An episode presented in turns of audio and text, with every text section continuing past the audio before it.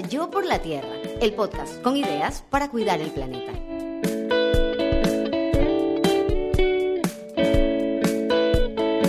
Esta es una producción de Tripea. Hoy en Yo por la Tierra, moda y sostenibilidad, cómo lo que nos ponemos y cómo nos vestimos tiene un impacto sobre el planeta. Para conversar sobre este tema tenemos a Alejandra Durán. Alejandra es representante de la aguja mágica. Alejandra es parte de un negocio familiar que ella transformó. De hecho, era un negocio familiar de costura y ahora tiene un enfoque directo a cero desperdicio textil y es carbono neutro. Además, ella ha tenido un impacto increíble en redes sociales donde comparte todo lo que ella hace para transformar cada prenda que llega a las manos en la aguja mágica.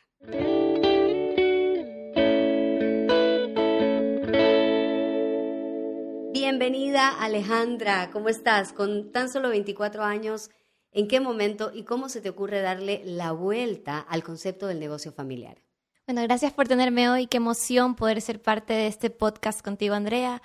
Y yo inicié este cambio en la empresa familiar desde que tenía 18 años. Yo empecé a formarme en otras empresas, tratando de aprender porque yo no sentía que podía llegar al negocio familiar como dueña a decir las cosas van a ser así, así y así.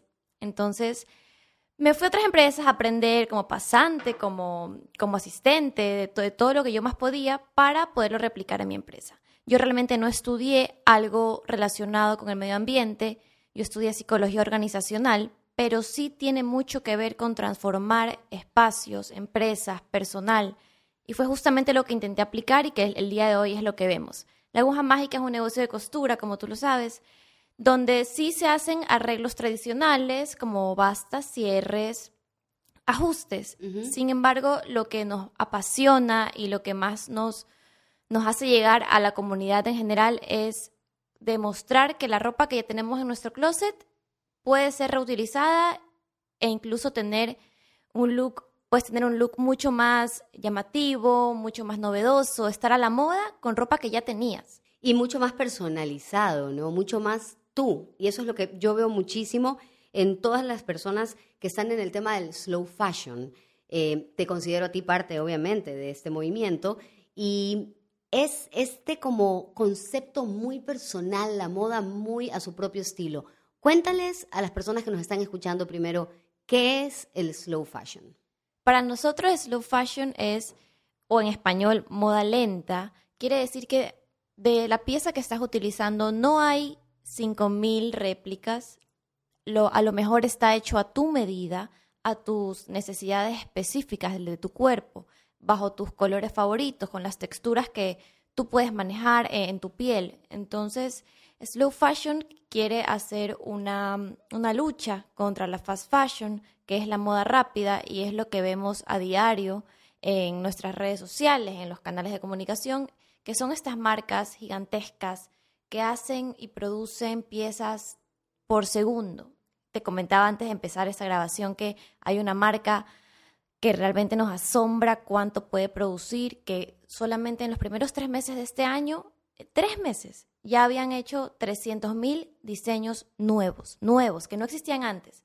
Entonces es increíble pensar que en, una parte de este mundo hay personas cosiendo día y noche 300.000 piezas en solo tres meses.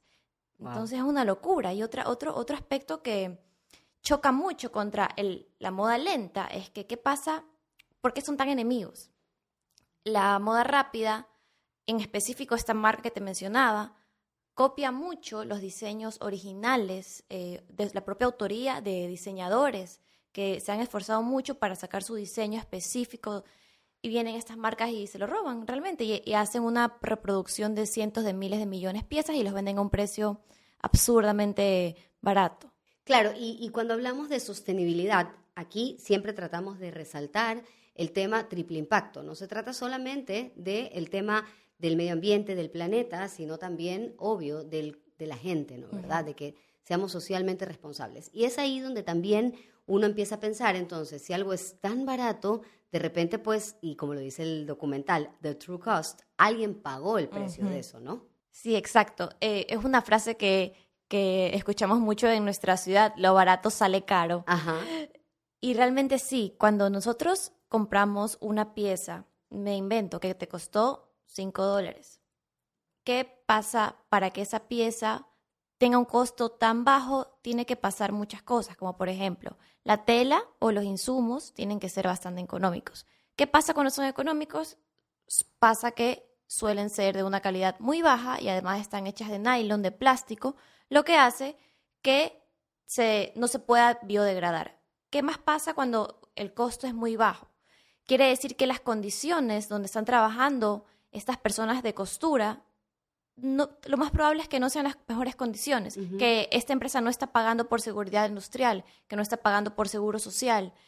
Y aún más, más grave que eso, hay, quiere decir que el, el costo de esta prenda, de cuánto le están pagando a estos trabajadores, tiene que ser muy bajo también. Para que tu pieza cueste solo 5 dólares, me invento. Quiere decir que no le están pagando lo suficiente y en muchas ocasiones ni siquiera les pagan. Ni siquiera les pagan, están esclavizados. Entonces, todo eso te estás ahorrando cuando tú pagas tan barato. Esa es la invitación que hacemos el día de hoy, a pensar un poco más por qué es tan barata esta prenda, qué está pasando y si yo quiero ser parte de esto. ¿Y de qué queremos ser parte? Eso, eso me parece buenísimo. Hace poco una querida amiga me envió una frase que adoré eh, y era la frase, bueno, simple, eh, era, era de Jane Goodall. Entonces ya desde ese momento le presté pues muchísima atención. Pero la frase era como, eh, cada uno marca la diferencia, tienes que fijarte en qué diferencia quieres marcar. Y eso me pareció bellísimo. Además, eso nos invita a pensar desde donde estemos, desde nuestro rango de acción, qué podemos hacer, porque es muy gracioso cómo tendemos a pensar que solamente aquellas carreras o aquellas profesiones que están dedicadas a los temas ambientales son las que van a tener un impacto ambiental y nada más alejado de la realidad. Absolutamente todos los negocios y cada cosa que nosotros hacemos tiene un impacto en lo ambiental. Entonces, desde donde estemos, podemos escoger.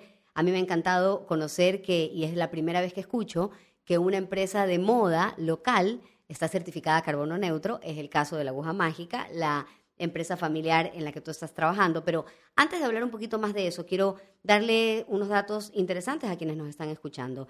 Según la Conferencia de la ONU sobre Comercio y Desarrollo del año 2019, la industria de la moda es la segunda más contaminante del mundo, así como ustedes lo están escuchando. Además, hay un peso muy grande en la moda en relación, por ejemplo, al agua. Tú nos tenías un dato, Alejandra. Sí, estábamos conversando sobre que para hacer un solo par de jeans se van a utilizar entre 15 y 19 mil litros de agua. El ser humano en un día, exagerándote, puede consumir 100 litros de agua entre lo que toma, entre lo que se baña, entre lo que consume en su carro, etc. Imagínate el, el nivel de agua que se necesita para producir un solo jean y que mañana ese jean nosotros lo desechemos porque pasó de moda, porque, no me gustó, o porque lo compré en impulso y por novelería. Y eso también es algo que sucede mucho con la moda, ¿no? Es como, ok, es que este jean de pretina alta lo está usando todo el mundo y ya cuando me lo compré me di cuenta que a mí no me quedaba bien, pero como me costó tan barato, no importa, lo desecho. Y ahí es interesante saber cuánta agua se desgasta, se gasta, perdón, cuánto textil, no solamente de algodón y demás, sino también sintético hay, que luego eso se convierte en microplástico. Muchas veces pensamos plástico igual botella. Y en la ropa hay mucho plástico, ¿no? Sí, justamente por eso, lastimosamente, y digo, somos parte de esta industria, porque el trabajo en el, en el que yo estoy es parte de la industria textil. Entonces, todas estas empresas y todas estas marcas de ropa somos parte de este pequeño pero gran, gran problema. No por nada somos el la segunda la, industria en el segundo lugar de contaminación, después del petróleo. ¿Quién iba a pensar que después del petróleo, que de la gasolina, veníamos nosotros? Lo que tenemos puesto en este momento, mientras están escuchando, la ropa que tienes puesta, es parte de este problema. Pero eh, con Andrea, me encanta que ella en este podcast quiere hablar no del problema, sino también de la solución. De las soluciones. Entonces, ¿qué es lo que tenemos que hacer? Eh, para, vamos a ir dando así ciertas pautas. Un primer paso para ser más responsable y sostenible, para ser más amoroso con el planeta al momento de escoger mi ropa. Dame el primer tip, Alejandro. Lo primero que yo hice desde mi propia experiencia fue desbaratar mi closet, revisarlo de arriba abajo, ver cada una de las piezas que tenía y ver y separar por secciones. Esta ropa es la que adoro y que voy a seguir utilizando. La de por acá mmm, tiene unas fallitas, que, pero se pueden reparar. La de acá, me encanta la tela, está intacta. Sin embargo, el diseño ya no me gusta mucho, pero tiene mucho potencial. Y otra más en la que definitivamente ya la tela no iba conmigo, tal vez el estado no era el, mejor, eh, ya no me quedaba, etc. Y preferí dar una vida nueva a través de la donación. Entonces, podemos hacer una pequeña selección de nuestras prendas y una vez que ya tenemos estas prendas, rediseñarlas es una gran opción, porque con la ropa que ya tenemos se pueden hacer maravillas. Puedes eh, de un vestido grandote hacer una falda y una blusa. Entonces, ese yo creo que es una de, los, de las grandes ventajas que tenemos en nuestra ciudad, al menos, de poder contar con este, con, esta, con este arte que es la costura, que en muchos países está como apagándose. Claro, que ya no existen costureras. Aquí todavía existe la costurera del barrio, la vecina, la, señora que cose. Tú tienes a, obviamente, en, la aguja mágica, a un grupo de operarias que además te he escuchado hablar con un cariño y un respeto de ellas muy grandes. Y eso, eso me encanta porque, obviamente, ese cariño y ese respeto es el que hace también que se mantenga la labor, que se, que se, que se ensalce además. Y eso creo que es interesante conocerlo, ¿no? ¿Cuántas personas trabajan contigo? cuál es su trayectoria, cómo estás rescatando también esta labor de, la costurera. Al día de hoy somos 34 personas en la aguja mágica, somos un montón. Afortunadamente hemos logrado crecer, tenemos en el equipo de costura específicamente hombres, mujeres de todas las edades, desde jovencitas de 24 o 23 años, graduadas, especializadas en este arte, hasta las personas súper mayores, de 70 años, 60 años, que no por la edad uno es mejor que otro. Ambos tienen una, un arte, una, un talento maravilloso, una experiencia de locos. Entonces, no solo son modistas, sino también sastres. Entonces, cada uno de ellos tiene, ha estudiado y se ha esforzado por muchísimos años para poder, cuando te recibimos, realmente hacer sacar el provecho de esta prenda que tú tienes. Entonces, tenemos, además del personal de costura, personal de atención al cliente, personal de contabilidad, de talento humano, de supervisión, de todo un poco, y yo. Y tú, que estás moviendo todo esto y que además supongo ha sido parte de la certificación carbono neutro y le has metido todo el tema de la conciencia y la sostenibilidad. De por sí, la confección de ropa, cuando es de uno a uno, cuando se reconfecciona, ya de por sí es muy verde, pero Parece mentira, hay tantas actividades que quienes la realizan no se enteran que son verdes hasta que se los dicen, ¿no? Supongo que habrá pasado con muchas de las operarias que trabajan con ustedes. De hecho, eso nos pasó porque antes de que yo llegue, afortunadamente, como te mencionabas, un negocio familiar, mi mamá, que era la, es la, sigue siendo la cabeza de, de este negocio, ella ya era muy verde, pero no lo sabía. Exacto. Ella trataba de ahorrar todos los recursos posibles, reutilizar todo lo posible entonces este chip ya medio estaba ahí entre la cabeza de nuestro equipo.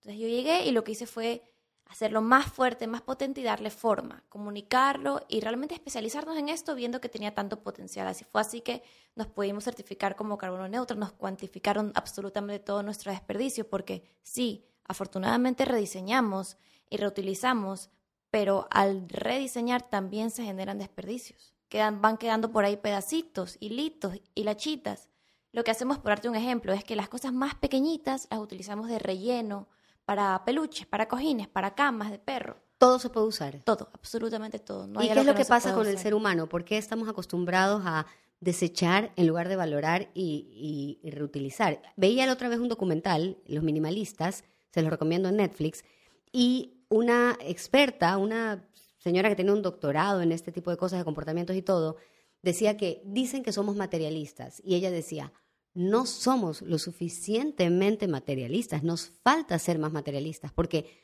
no valoramos lo suficiente los recursos materiales y creemos que son absolutamente desechables. Y ella decía, más bien yo creo que pecamos de falta de materialismo, ¿no? de, de entender cuánto le costó a la naturaleza llegar a darle vida a esa materia prima que además significó recursos en todo su proceso para que luego yo lo deseche, porque claro, hay esta visión equivocada de fuera de mis ojos, fuera de mi mente, ¿no? No, no lo veo, se fue a la basura, pero ¿dónde está esa basura? Entonces, ¿qué nos hace, y ya vamos a compartir y hablar sobre el desierto de Atacama, Alejandra, pero ¿qué nos hace ser tan cegados ante eh, los recursos, a decir, ah, no, ya no importa, es un hilito o es nada más. ¿Por qué? Yo creo que uno de los principales problemas es que esta información de la que estamos hablando el día de hoy, sí, ahora suena mucho y sabemos mucho más, pero antes no era así. No teníamos mucha información al respecto, las marcas no querían que sepamos sobre esto y no había mucha educación ambiental sobre la industria textil. Afortunadamente ahora podemos hablar más sobre estos temas sin que sean tan, tan aburridos o tan, tan fuertes o tan tabú. Sin embargo, digamos que una persona ya se educó, ya entendió, ya pasó el primer obstáculo, que es conocer el problema. El segundo obstáculo que nos pasa mucho es, viene una, te pongo un ejemplo, viene una persona a nuestro local con un vestido de largo, con piedras, con forro, con un montón de piezas. De elementos, todo. Exacto. Muy, muy detalloso, muy complicadito. Y dice, me lo rediseñe, me lo hágamelo aquí, acá, súbale, súbale, eh, bájale cortémosle aquí, pongámosle un aplique. Llega la hora de pagar.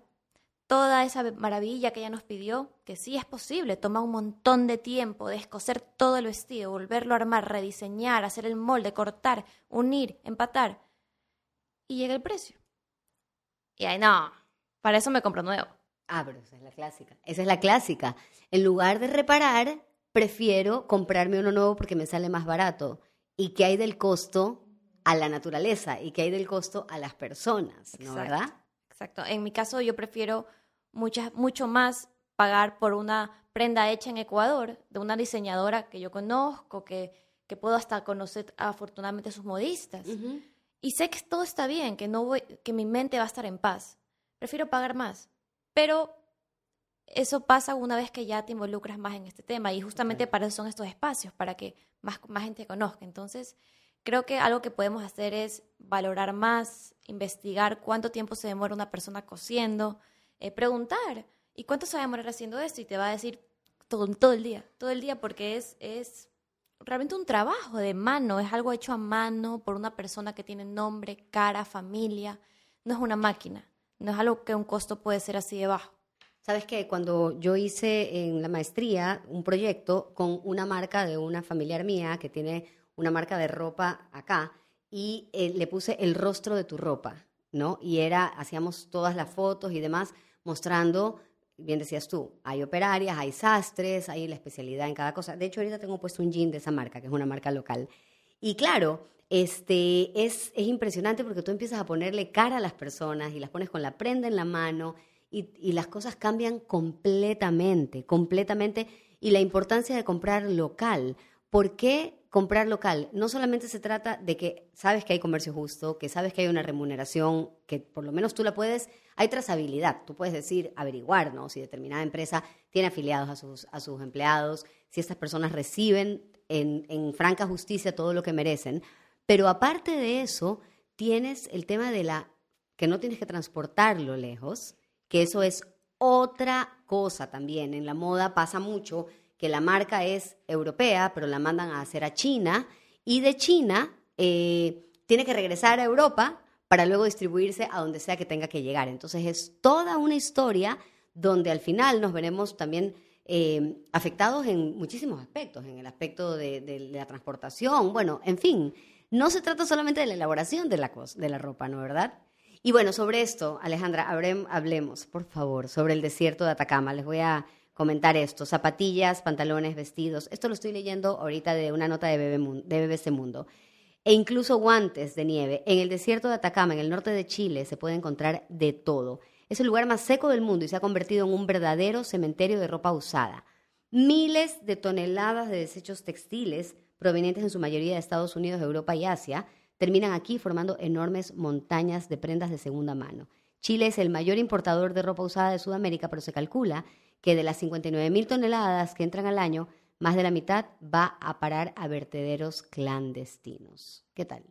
Sí, realmente esta noticia, a pesar de lo fuerte que es, me encantó que se haya viralizado. Me encantó, me encantó. Yo era feliz cada vez que veía que una persona la compartía y decía, bien, esto va a ayudar a que pensemos dos veces. Y en este desierto no solo hay ropa usada, hay ropa nueva con etiqueta, que es la ropa que se hacen 300 mil millones de piezas y no hay quien compre, no hay quien compre tanto de una misma pieza. Entonces termina en la basura y es parte de responsabilidad del que produce tanto como el que compra, porque si no hay, si realmente las marcas no hicieran tantas piezas, no hubiera tanta demanda tampoco. Entonces, eh, que, esta noticia haya, haya surgido eh, fue una realmente una gran noticia para nosotros. Acá nuestro equipo de Tripea les estoy enseñando el video del desierto de Atacama y Javi está impactado. Es que es impactante ver esto. Realmente es una locura y eso realmente no es nada para, para lo que realmente contaminamos. Entonces, si podemos irnos con más, más tips o más ideas el día de hoy es que tratemos de comprar no solo local, sino de segunda mano. Puede ser una, un gran aporte al medio ambiente, heredar ropa, alquilar, pedir prestado entre amigas. Sí, sabes que yo el, tema de, de, pedir prestado ahora lo hago hartísimo. Y no solamente eso, Alejandra, repetir ropa y que la ropa sea de tu absoluta identidad. Yo hace poco, justamente consecuente con esto, y es lindo porque empiezas a tomar un estilo propio, te vuelves mucho más fiel a tu estilo. Yo eh, hace poco hice una, una revisión como la que tú estabas diciendo y dije, a ver, ¿cuáles son mis colores? Mis colores son este, este, este y este. Me voy a quedar con ellos, con determinadas excepciones, como el jean que tengo que no está dentro de mi lista. Pero, ok, perfecto. Me quedo con estos colores y al quedarte tú fiel a tus colores y a tu estilo, es más fácil combinar, necesitas menos piezas, no hay tanto desecho, entonces e, es ganar, ganar, definitivamente. Ahora cuéntanos, eh, que hemos hablado de la aguja mágica y hemos hablado de quienes trabajan ahí, pero cuéntanos el, más allá de obviamente el trabajo que ustedes tienen con las operarias de, de la elaboración de ropa local y todo, el servicio particularmente sostenible que tienen, que además es muy agradable. Bueno, si tú el día de mañana nos visitas, lo que, lo que vas a vivir es lo siguiente vas a ir con toda la ropa que ya sacaste de tu closet y que tienes que reparar y ropa que ya no sabes ni qué hacerle. Entonces, no tienes que venir... Toda la ropa, o sea, se todo. Con una funda. Vienes con tu maleta. Ok, voy. Y no tienes que necesariamente venir con ideas, porque no todos somos tan creativos. Entonces, afortunadamente, para eso tenemos a nuestro equipo, que te van a poder asesorar qué va mejor con tu cuerpo y con la textura que estás llevando, porque tú puedes llevar un, un vestido y decir, lo quiero así, pero si la tela no da, la tela no da. Se, te va a dañar, no te va a quedar bien. Déjate asesorar. Ya. Entonces, bueno, no solamente reparaciones, sino también transformaciones. Y un servicio que a mí me encanta, que es el que uso cuando realmente tengo que un evento o algo especial, es la confección bajo medida. Okay. Es decir, mañana se casa tu prima, tu hermana, y quieres un vestido especialmente para ti, con una tela especial. Entonces, ese servicio a mí me encanta y no solo tiene que ser en vestidos, sino en jeans, en, blusas, en pantalones. Entonces, esto es un poco de lo que hacemos. Una parte que también me, gusta mucho, que los clientes disfrutan, es que cuando estás esperando tu, tu prenda o tu ropa, porque la puedes pedir para el momento, es que puedes disfrutar de bebidas, como vino, agua, té, café, para que tu espera sea más agradable. Y cuando estás también probándote tu ropa, tenemos la asesoría de las modistas, de las asesoras y tenemos iPads también para ver ideas y te puedes tomar un champancito y todo es más lindo. O sea, encima la experiencia es bellísima, ¿no? ¿Verdad? Y lo que escucho es que te estás involucrando con tu ropa, ¿no? O sea, cuando tú vas a una tienda donde hay demasiada ropa importada, que además esto es un truquito que tienen, vas a los tres días y ya ni siquiera la vuelves a ver porque las rotan, las sacan, las mueven, como para que digas la cojo ahorita o ya no la cogí. Eh, cuando vas ahí no te conectas con tu ropa. Cuando vas acá, estás con la modista, estás con la persona, tocas la tela, vives el proceso y entonces estás más conectado y valorando muchísimo más la ropa que tienes ahí. Y cuando ya sabes quién hizo tu ropa o la rediseñó, ya le pones cara, no sé por qué, pero empiezas a, querer esa prenda con toda tu alma. Ya la cuidas, ya no la dejas botada, ya no tratas de no mancharla entonces se crea una conexión con, la ropa que estás usando y qué lindo, qué lindo poder saber que quién fue la persona atrás de este, haciendo posible este rediseño. Eso, eso me encanta y algo que también tratamos de hacer siempre en, nuestros, en nuestro servicio es que, como te decía, que igual van a haber desperdicio textil, es reutilizar absolutamente todo, todo lo que queda. Cuando van, van a por una base de pantalón, solemos hacer moños, scrunchies, para que te, que te lleves tú de regalo y al mismo tiempo nosotros nos estamos deshaciendo de este, de este desperdicio, porque si nosotros no empezamos a hacer pequeños recuerdos, pequeños regalitos, esas bodegas se nos llenan de retazos y no, no habrá cómo deshacernos de eso. Entonces, nos toma mano de obra, tiempo, insumo para hacer pequeños recuerdos, pero si no, termina la basura y termina como microplástico, termina nuestra sangre y nunca se acaba el ciclo. Termina como microplástico, termina en nuestra sangre. Ya lo escucharon, es que es impresionante cómo el microplástico está ahí en todos lados y ya se ha vuelto parte de un problema de salud, ¿no? Que ya se está registrando cada vez más. Les voy a compartir también esta información. Eh, bueno, y es de ONU, de, de, la ONU, y este, este, es un, este es una nota que ellos compartieron, donde dice que la industria de la moda produce más emisiones de carbono que todos los vuelos y envíos marítimos internacionales juntos, con la consecuencia que ello tiene en el cambio climático y el calentamiento global. ¿Qué tal? Es impresionante. Y bueno, esto que nos ponemos es eh, una decisión de todos los días, ¿no? ¿Qué me voy a poner? Ya decíamos entonces que el comercio justo y la trazabilidad que nos da el utilizar o el vestir local es razón suficiente, aparte de la no transportación de, esta, de ese tipo de cosas. ¿Qué has encontrado tú en tus clientas, Alejandra? De repente llegó alguien que no era tan verde, que no era tan así como que le interesaba este tema y, te comentó algo o cambió algo en ella, cambió un chip. ¿Qué nos puedes decir? Algo, yo me acuerdo de unos mensajes que recibí, que yo trato de nuestras redes sociales, a pesar de que deberíamos solo enfocarnos tal vez en costura y en arreglos y ya, pero nosotros estamos tratando siempre de, comunicar, de, hacer ruido, de, meternos en este, en este tema nosotros solitos y tratar de ver quién, a quién le suena, con quién conectamos, a pesar de que es un tema fuerte, no es algo fácil de digerir. Entonces, me, llenó cuando una persona me contestó y me dijo, gracias a ustedes, ya no compro en estas marcas gigantes que son responsables de gran parte de la contaminación textil y por ustedes el día de hoy ya no les compro y escojo mejor, pienso más, le di la oportunidad a la ropa de segunda mano, reparo mis prendas, entonces yo realmente cuando empecé este esta idea, este esta revolución de la moda, le digo yo, no lo hice pensando que, iba a llegar a alguien, lo hice pensando, intentándolo realmente, viendo, ojalá y alguien, alguien le suene, y ojalá esto funcione y podamos generar más empleo para este, este arte que es la costura, ¿no? Y así crecer y más por beneficio a, nuestro equipo. Pero nunca imaginé que realmente a la gente le iba a interesar, porque es, algo difícil, algo que no queremos ver, que nadie quiere escucharlo. Y, y saber que hay una persona y capaz hay más que han, les ha resonado este tema y han dicho, wow, lo que esta persona está diciendo realmente me importa y me ha afectado. Entonces, eso ha sido de las cosas más gratificantes que, que, no solo nos escriban de Guayaquil, sino de otros países. Nos dicen, wow, en mi país no hay esto, me encantaría que vengan.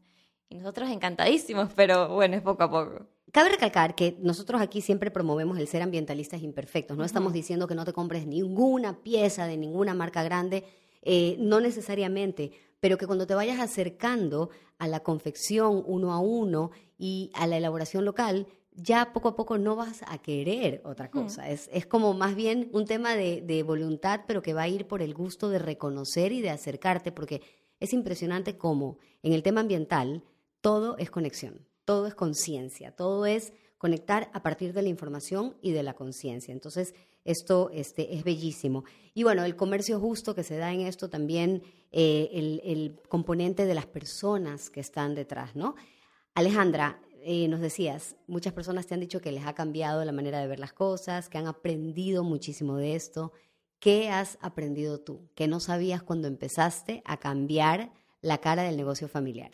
Yo no sabía que no necesitaba realizar tantas compras yo antes de, involucrarme en ese mundo, yo era como una persona normal. Yo también compraba, yo también me iba de shopping, yo también mm, pensaba que tenía que estar a la moda. Y ahora llevo tanto tiempo sin comprar y no sabía que en serio no lo necesitas. Nadie nos dice que no necesitamos tanta ropa, que, que no es malo repetir, que, que puedes realmente darle provecho a lo que ya tienes, porque para eso está, o sea, ya lo tienes, ya es tuyo, sigue ahí, no se ha ido, no se ha ido, realmente no, no tiene por qué ser tan, tan efímero el tiempo en el que lo tenemos en nuestras manos. Entonces yo no sabía esto, aprendí mucho también sobre por qué es importante apoyar lo local. Yo también pensaba antes, no, muy caro comprar en Ecuador, para eso compra fuera.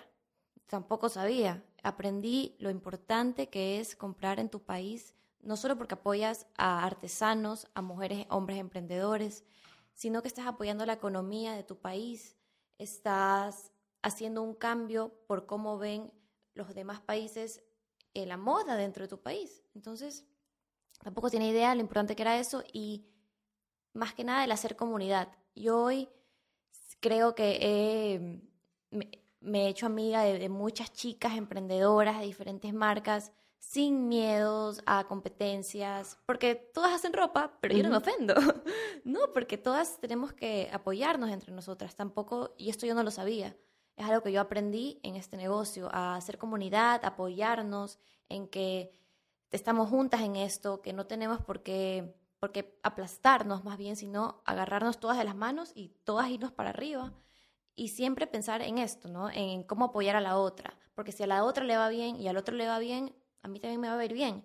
A mí me dicen mucho como de que, ay, ahora hay más negocios de costura, que, que te han copiado. Yo, yo encantada, feliz, copien, copien, hagamos más ruido, hagamos más costura, porque esto es lo que necesita el mundo. Que se convierta en algo regional, luego en algo, eh, perdón, en algo local, luego en algo regional y luego en algo global. Que todo el mundo copie, porque además mercado va a haber, clientes va a haber, todo el mundo todo el mundo, hay para todos, hay para todos. Para finalizar, Alejandra, a mí me encantaría mencionar algo que siempre pienso, o no siempre, pero casi siempre cuando tengo este tipo de conversaciones, y es como la respuesta está en volver a lo básico.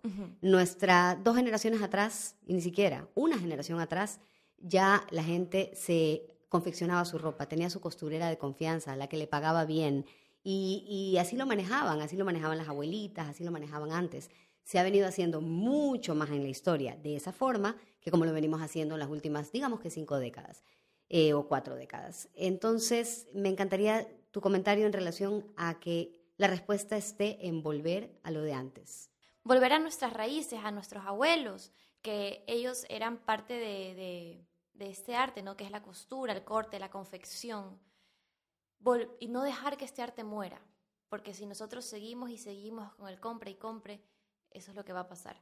Entonces, reparar, rediseñar, repetir, reutilizar, y cuidar lo que ya tenemos, cuidarlo de verdad, los procesos de lavado, no mancharlo, etcétera, realmente valorar lo que tenemos, valorar lo local, eh, apoyarnos entre todos, entonces creo que eso es algún, un mensaje muy, muy importante que con el que debemos irnos el día de hoy y pensar siempre en que si al resto le va bien, a mi tema me va a ir bien porque realmente todos somos parte de este mismo mundo y todos tenemos que cuidarlo, sea cual sea nuestro negocio. Siempre se puede meter un poquito de verde en todos los negocios. Muchísimas gracias Alejandra, Alejandra Durán, representante de la aguja mágica. Ella ha transformado el negocio familiar de costura con un enfoque cero desperdicio textil y con certificación carbono neutro, moda lenta o slow fashion. Y sobre este episodio de Yo por la Tierra nos podemos llevar lo siguiente.